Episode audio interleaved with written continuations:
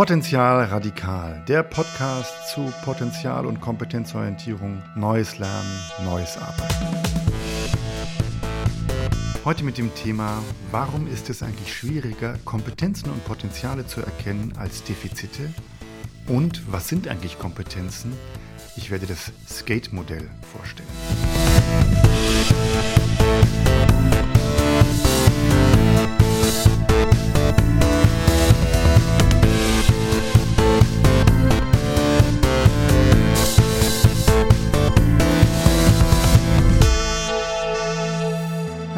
Willkommen bei Potenzial Radikal.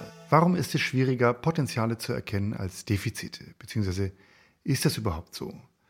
Dazu erstmal ein Beispiel. Die meisten von euch werden Deutschland sucht den Superstar kennen ähm, oder wissen zumindest, was das ist.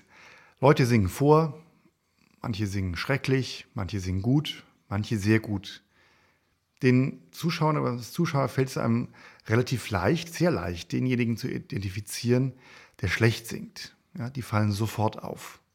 Je weiter die Sendung geht und je besser die verbleibenden Teilnehmerinnen und Teilnehmer sind, desto schwieriger wird es, äh, deren einzelne Qualitäten zu unterscheiden.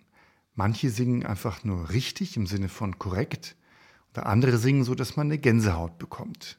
Das gilt nicht nur für Deutschland sucht den Superstar, dass es schwierig ist zu bestimmen, warum einem das eine besonders gut gefällt und das andere, was irgendwie eigentlich von außen betrachtet ähnliche Qualitäten hat, nicht so gut gefällt. Ja?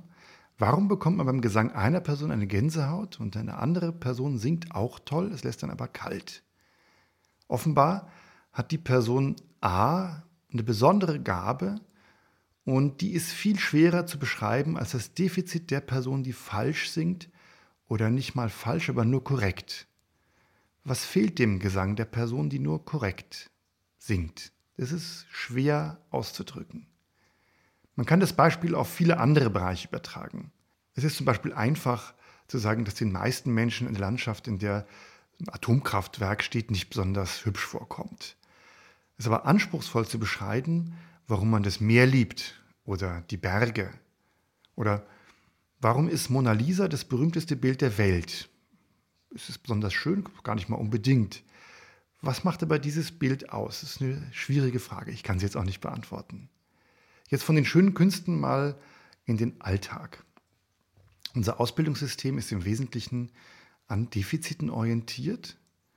Ähm, besonders zutage tritt das beim, bei Korrekturen von Schulaufgaben oder Klausuren. Da achten Lehrer und Professoren nicht unbedingt darauf, wo die Nuggets jetzt in einer Schulaufgabe zu finden sind, ja?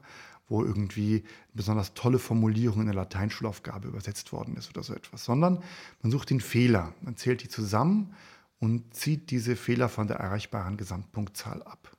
Das ist ein ganz natürlicher Vorgang. Ich weiß, wovon ich spreche. Ich habe da selbst als Professor sehr, sehr viele Klausuren korrigiert. Das ist eine scheußliche Aufgabe und möchte irgendwie schnell da durchkommen. Und ähm, da versucht man das einfach pragmatisch zu machen ja, und nimmt sich nicht die Zeit, sozusagen die Ressourcen da drin zu erkennen und wird auch tatsächlich nicht dafür belohnt. Wie soll ich das kenntlich machen? Kann ich dafür extra Punkte verteilen? Wird sehr, sehr schwierig zu argumentieren vor dem Prüfungsamt. Es ja. ist kein richtiger Platz dafür. Und es ist nachvollziehbar. Ich möchte das gar nicht äh, den Personen vorwerfen, die das machen. Ich habe es mir auch nicht vorgeworfen. Ja, es ist schwierig. Es gibt also Gründe dafür, dass man sich an Defiziten und an Fehlern orientiert. Zusammengefasst kann man sagen, es ist einfacher und es geht schneller. Aus der Evolution kann man auch sagen, na, es war immer wichtiger, den giftigen Pilz zu entdecken oder die giftige Beere zu erkennen, als die Beere oder den Pilz, die besonders gut schmecken. Ja? Und darüber hinaus, Menschen machen sich die Welt gerne einfach. Es gibt das berühmte Buch Schnelles Denken, Langsames Denken von dem Nobelpreisträger Daniel Kahnemann. In dem schreibt er, dass wir Menschen zwei Denksysteme haben. Ein System für das schnelle Denken, das alltägliche Denken, die schnellen Problemlösungsschemata, die uns durch 80 Prozent aller Herausforderungen navigieren. Und ein zweites System, das System des langsamen Denkens, bei dem man sich anstrengen muss zu denken, bei dem man neu denken muss, sein aber auch ja, in der Entwicklung weiterbringen kann. Menschen vermeiden das langsame Denken tendenziell und versuchen für möglichst viele Probleme schnelle Denkschemata zu aktivieren. Potenzial und Kompetenzen und Ressourcen zu erkennen, erfordern also langsames Denken. Defizite zu erkennen, ist im Modus des schnellen Denkens sehr möglich. Menschen lieben das. Ja, Menschen mögen das lieber, machen das lieber. Folge, wenn dieses Denken in Bildungsinstitutionen, in Unternehmen strukturell implementiert ist, hemmt das die Entwicklung bzw. Entfaltungsmöglichkeiten der Personen, die sich darin befinden. Das ist schade, aber es ist eben menschlich. Man kann das Lehrern, Professoren, Chefs, Teamleitern, wem auch immer, gar nicht unbedingt vorwerfen, dass sie automatisch so handeln. Jeder handelt automatisch so. Man kann aber in Anspruch stellen, dass man von dieser Konvention eben immer wieder mal abweichen sollte und dafür den notwendigen Aufwand betreibt und Menschen individuell fördert. Noch ein kurzer Ausflug. Leo Tolstoi schreibt am Anfang von Anna Karenina sinngemäß, alle glücklichen Familien ähneln einander, in ihrem Unglück aber unterscheiden sich alle voneinander. Ich weiß jetzt nicht genau das Zitat, aber sinngemäß ist das so. Ich glaube, der Satz ist falsch. Ja? Defizite sind an sich Gleichmacher. Alle unglücklichen Familien haben ähnliche Probleme. Das Ehepaar hat sich entfremdet. Der Mann sucht sich eine jüngere, irgendjemand ist alkoholabhängig, eine schwere Krankheit ähm, überschattet das Familienglück. Was weiß ich, es sind immer dieselben Themen, die immer wieder erschreckend banal sind. Wie man glücklich bleibt, ist hingegen eine komplexe Frage, die sich viel schwieriger beantworten lässt. Noch was, ich bin ja immer der Meinung, beim Thema Gründen und Innovation ist die Orientierung an Möglichkeiten und Potenzialen besonders wichtig und da zeigt sich auch eine Schwierigkeit und Herausforderung der ganzen Sache nochmal. Wenn man sich beispielsweise Startup-Ideen anschaut, kann man bei vielen Dingen gleich sagen, was für ein Mist. Ja? Und damit liegt man häufig falsch. Amazon ist in kurzer Zeit einer der wertvollsten Konzerne der Welt geworden. Am Anfang hätte man sagen können, was, äh, indem man Bücher verschickt, bist du verrückt? Ja, so hat ja Amazon angefangen, das weiß man gar nicht mehr genau, das klingt lächerlich. Und man traut dem nicht einfach zu, dass daraus etwas wird. Oder Tesla, Elektroautos, Sportwagen. Die Leute wollen doch das Röhren des Motors, Öl, Benzin, Porsche. Es ist also einfach, die Innovationen abzulehnen. Aber man kann sagen, diejenigen, die sich den Aufwand machen, langsam zu denken, um die Potenziale neuer Ideen durchzudenken und zu erkennen, die haben die Chance zu gewinnen. Und können natürlich auch dabei verlieren. Das ist natürlich die Kehrseite der ganzen Geschichte. Damit ist der erste Teil für heute zu Ende und ich komme zum nächsten Teil, wie ich angekündigt hatte. Was sind Kompetenzen? Das möchte ich erstmal diskutieren und dann das Skate-Modell für Kompetenzen und Kompetenzentwicklung vorstellen. Erstmal, was sind Kompetenzen nicht? Kompetenzen sind nicht einfach nur Können oder Wissen oder Talent. Kompetenzen sind eine Mischung aus unterschiedlichen Faktoren. Ich sage bewusst Faktoren. Ich werde nachher noch sagen, was ich damit meine. In Kompetenzmodellen Kompetenzprofilen werden Kompetenzen häufig bipolar dargestellt. Auf einer Skala von 1 bis 7 beispielsweise. Jeder der Skalenpunkte hat einen Verhaltensanker, der beschreibt, was mit der jeweiligen Ausprägung gemeint ist, was mit 1, 2, 3, 4, 5, 6, 7 gemeint. Ich als Mitarbeiter in einem Unternehmen beispielsweise habe nach einem 360-Grad-Feedback, zum Beispiel bei der Kompetenz Projektmanagement, den Wert 4,7 erreicht und es gibt für meine Rolle aber den Sollwert 5,5. Wenn ich jetzt meine Kompetenz entwickeln soll, habe ich ein Problem. Wie soll ich mich genau um 0,8 Punkte verbessern? Soll ich mir mehr Mühe geben, mich mehr anstrengen? Äh, soll ich zehn Bücher dazu lesen? Soll ich die Feedbackgeber bestechen? Schwierig. Ja? Kompetenzen werden dadurch automatisch immer verwechselbar mit Performance. Aus dem Handlungsergebnis, also darauf schließen, dass jemand eine Kompetenz hat. Das ist natürlich auch legitim aus Sicht eines Unternehmens. Da geht es ja um Performance, geht es ums Ergebnis. Aber es hilft mir kaum dabei, jemanden mit seiner Entwicklung zu unterstützen, in seiner Entwicklung zu unterstützen. Da muss ich differenzierter vorgehen. Und dazu möchte ich das Skate-Modell, das ich in den letzten Jahren entwickelt habe, einmal vorstellen. Bislang habe ich das in Publikationen immer Keffe-Modell genannt. Ich habe es jetzt in Skate-Modell umbenannt. Das klingt englisch und ein bisschen schicker als Keffe, meint aber dasselbe. Ja? Was sagt das Skate-Modell? Kompetenzen sind im Skate-Modell ein Produkt aus den Faktoren S, K, A, T und E, also Skate. Was bedeuten die Buchstaben? S steht für Skills, also Fertigkeiten. K steht für Knowledge, also Wissensbestandteile.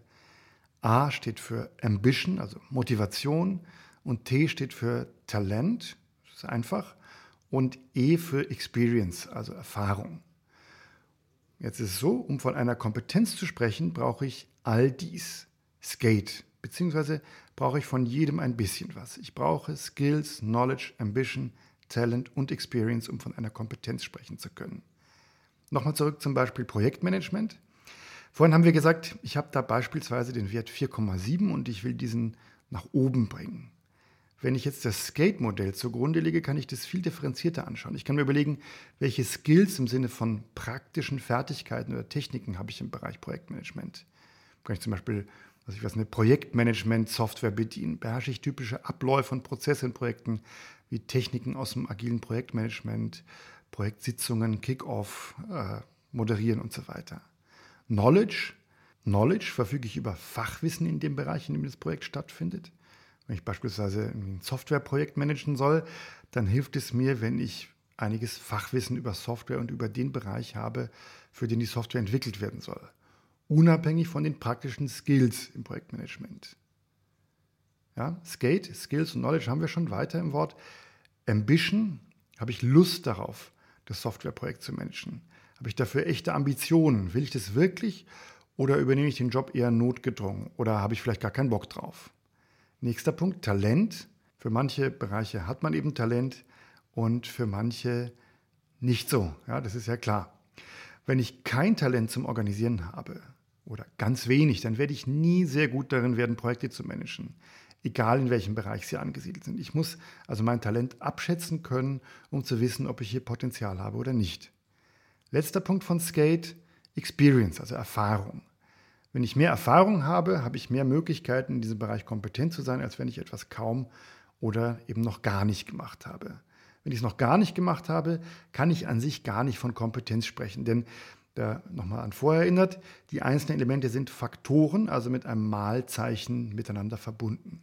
Das ist ein kleines Detail, das aber große Auswirkungen hat. Skate ist also nicht Skills plus Knowledge plus Ambition plus Talent plus Experience, sondern diese einzelnen Faktoren werden miteinander multipliziert. S mal K mal A mal T mal E ist gleich Kompetenz.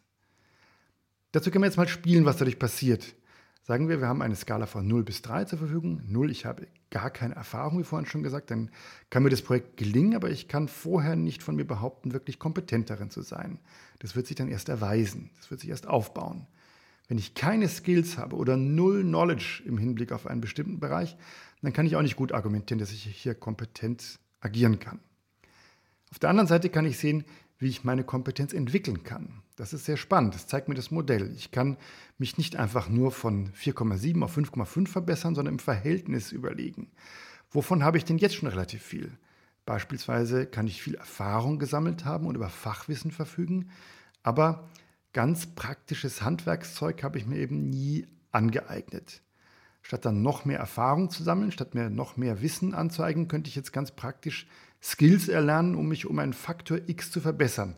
Das ist nämlich das Interessante. Man kann diese Gleichung S mal K mal T mal E als gedankliches Modell nutzen. Was muss ich also können, wissen, erfahren, um mich um Faktor x besser zu machen?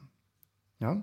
Wir kommen damit also weg vom bulimischen Lernen, ja, das nur eine Anhäufung fast beliebiger Erfahrungs- oder Wissensbausteine darstellt, sondern zu so einer Art High-Intensity-Trainings gibt es aus dem Sport. Ja?